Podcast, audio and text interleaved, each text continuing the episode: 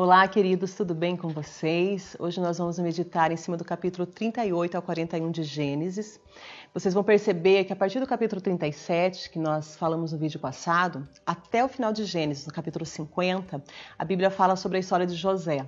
Né? Aqui no capítulo 37, José tinha sido vendido pelos seus irmãos, fala da inveja, do problema que ele tinha com seus irmãos, e até o capítulo 50 vai estar falando sobre a trajetória de José no Egito, sobre os feitos de Deus através da vida desse homem. Mas o capítulo 38, ele é um capítulo que ele fala como se fizesse um paralelo. Enquanto José está no Egito, aqui fala do, do seu irmão Judá. Né? Também é uma história importante, né? tanto que está relatada entre, dentro da história de José. A Bíblia diz que Judá ele se afastou dos seus irmãos por um tempo. Ele acabou se casando, né? quando ele saiu da casa do seu pai, ele casou e ele teve filhos. E a, essa história do capítulo 38 é uma história muito interessante, porque fala que quando seus filhos cresceram, o seu primeiro filho ele se casou né, com uma mulher chamada Tamar. E o que chama atenção é que a Bíblia diz que Er, o primeiro filho dele, era perverso aos olhos do Senhor. Não sabemos como que Judá tinha instruído esse filho, se era uma questão do caráter desse rapaz, mas ele era um homem perverso. E a Bíblia diz que então Deus matou esse homem. Deus se desagradou dele e Deus o matou. Então Judá pegou o seu segundo filho, Onã, e ofereceu a Tamar. Esse era um costume para que o primeiro filho, né, o mais velho, tivesse uma descendência, era necessário que o seu irmão tomasse a viúva e tivesse um filho com ela. Ele não tinha tido filhos ainda, então agora a responsabilidade estava sobre seu irmão Onã.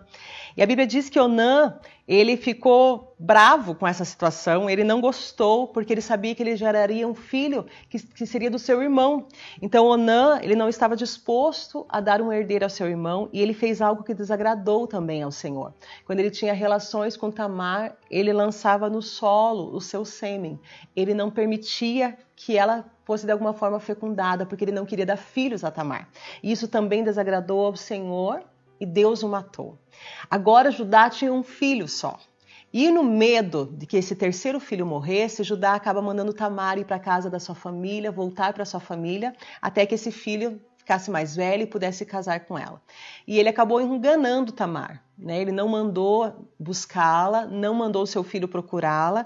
E a palavra de Deus diz que, passado um tempo, esse Judá também ficou viúvo, né? E ele acabou saindo em viagem e Tamar criou uma situação. Ela acabou se vestindo como prostituta e ela seduziu, né? Chamou a atenção de Judá. Ele acabou se deitando com ela e Tamar ficou grávida. Então, aquilo que ela não teve dos seus filhos, ela acabou tendo do próprio Judá. E o texto, no capítulo 38, diz que ela criou uma situação para que Judá soubesse né? Quando você leu ali, você percebeu que é uma situação, irmãos, que não está registrada na Bíblia para que a gente entenda como uma situação certa, mas para que a gente possa ver que uma falha não justifica a outra. De certa forma, Judá estava falhando com Tamar. Ele estava deixando ela desamparada, sem filhos, porque uma mulher que tinha sido casada, uma mulher viúva, sem um herdeiro, ela não tinha nada. Então essa mulher ela estava totalmente desamparada. Por isso criou essa situação de engravidar de Judá de Judá para ter uma herança. Então, o erro de Tamar não é algo justificado, não é algo correto, mas eu creio que está aqui para que a gente possa entender que Judá também falhou com ela, né? também prejudicou ela, tanto que no final do texto, quando ele descobre que, o que aconteceu, ele diz que ele foi mais errado do que ela, que ele prejudicou ela, ele reconhece isso, né? E esse capítulo 38 termina com, a, com o parto de Tamar, tem dois filhos gêmeos, então ela recebe herança através da vida dessas crianças. capítulo 39, ele começa a falar da vida de José na casa de Potifar. José ele foi levado ao Egito, né? E ele acabou sendo vendido a Potifar, que era um oficial egípcio. E a Bíblia diz que Potifar, ele começou a se agradar da postura de José. José era um rapaz íntegro, um rapaz trabalhador, esforçado, e como ele tinha a bênção de Deus sobre a vida dele, ele chamou atenção, ele se destacou. E a Bíblia diz que esse homem colocou tudo que ele tinha, ele colocou a casa dele nas mãos de José para que José cuidasse, para que José fosse um governador da sua casa. E José, com certeza, um rapaz de boa aparência, um rapaz que sabia tratar com as as pessoas, um rapaz gentil. A Bíblia diz que a mulher de Potifar resolve seduzir José.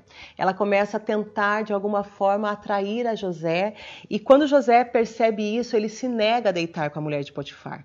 Ele rejeita ela porque ele sabe que ele deve honra a Deus como um homem de Deus e deve honra a Potifar, um homem que confiou nele, que colocou ele dentro da sua casa, que deu a ele tantas possibilidades, que estava tratando ele com tanto carinho e ele se nega. E essa mulher, com certeza, tomada pela ira, né? Porque imagina um rapaz que se nega a deitar com uma mulher que tinha uma posição que era melhor do que ele, se a gente for considerar a posição social, ela era maior do que ele. Essa mulher ela acaba armando uma situação quando José foge, ela toma sua veste e fica nas mãos com a veste dele, com a roupa dele. E quando José se desvencilha, ele foge da casa dela, mostrando que um homem de Deus muitas vezes ele precisa fugir de algumas situações. Eu sempre comento que a gente não vê José aqui orando nessa situação, nem tentando resolver a situação, mas ele foge, porque a única solução para aquele momento é fugir dessa mulher. E quando ele foge, ela acaba gritando e falando que ele tentou abusar dela, ela inverte toda a situação. E a continuação do texto diz que José acaba sendo preso. É claro que entre ouvir um rapaz que era um servo, entre ouvir um rapaz que tinha sido vendido como escravo e, e, ouvir uma mulher que era casada com um oficial, que tinha uma posição social, com certeza eles deram um ouvido a José. E Potifar, com certeza, ficou extremamente ofendido com esse rapaz e ele acabou sendo preso. O capítulo 40 ele fala sobre José na prisão. E o que chama atenção já no, no começo do capítulo, irmãos, que diz que depois de algum tempo o chefe dos copeiros e dos padeiros foi preso também. E José, dentro da prisão, ele começou a se destacar também. A Bíblia diz que as que pessoas que estavam ali estavam sob a responsabilidade de José. Isso chama muita atenção porque nós vemos que um homem de Deus, uma pessoa posicionada com Deus, uma pessoa que teme a Deus, aonde ela estiver, ela vai se destacar. José se destacou na casa de Potifar, ele se destacou na prisão. Ele poderia simplesmente ter ficado revoltado por estar preso e ter ficado num canto da cela, emburrado, né, sem falar com ninguém, indignado porque ele foi injustamente acusado. Mas aqui nós vemos um homem que se posiciona e acaba sendo responsável por todos aqueles que estão presos. E no capítulo 40 fala que ele interpreta o sonho desses dois homens. Tanto o padeiro quanto o copeiro tiveram sonhos e José interpreta esses dois sonhos. No sonho de um deles, três dias depois ele seria livre, na interpretação de José, né, e voltaria a servir a Faraó. O outro, em três dias, sairia, mas sairia para a morte, ele seria sentenciado à morte.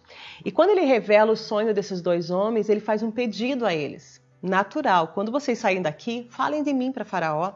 Contem como que eu sou, falem que eu, como se ele dissesse assim, ó, digam que eu sou uma boa pessoa, né? Digam que eu não estou aqui injustamente, que eu não deveria estar aqui. E esses dois homens, eles saem da prisão, mas eles acabam agindo de uma forma muito humana, né? O ser humano tem tendência a esquecer daquilo que promete. Eles esqueceram de José.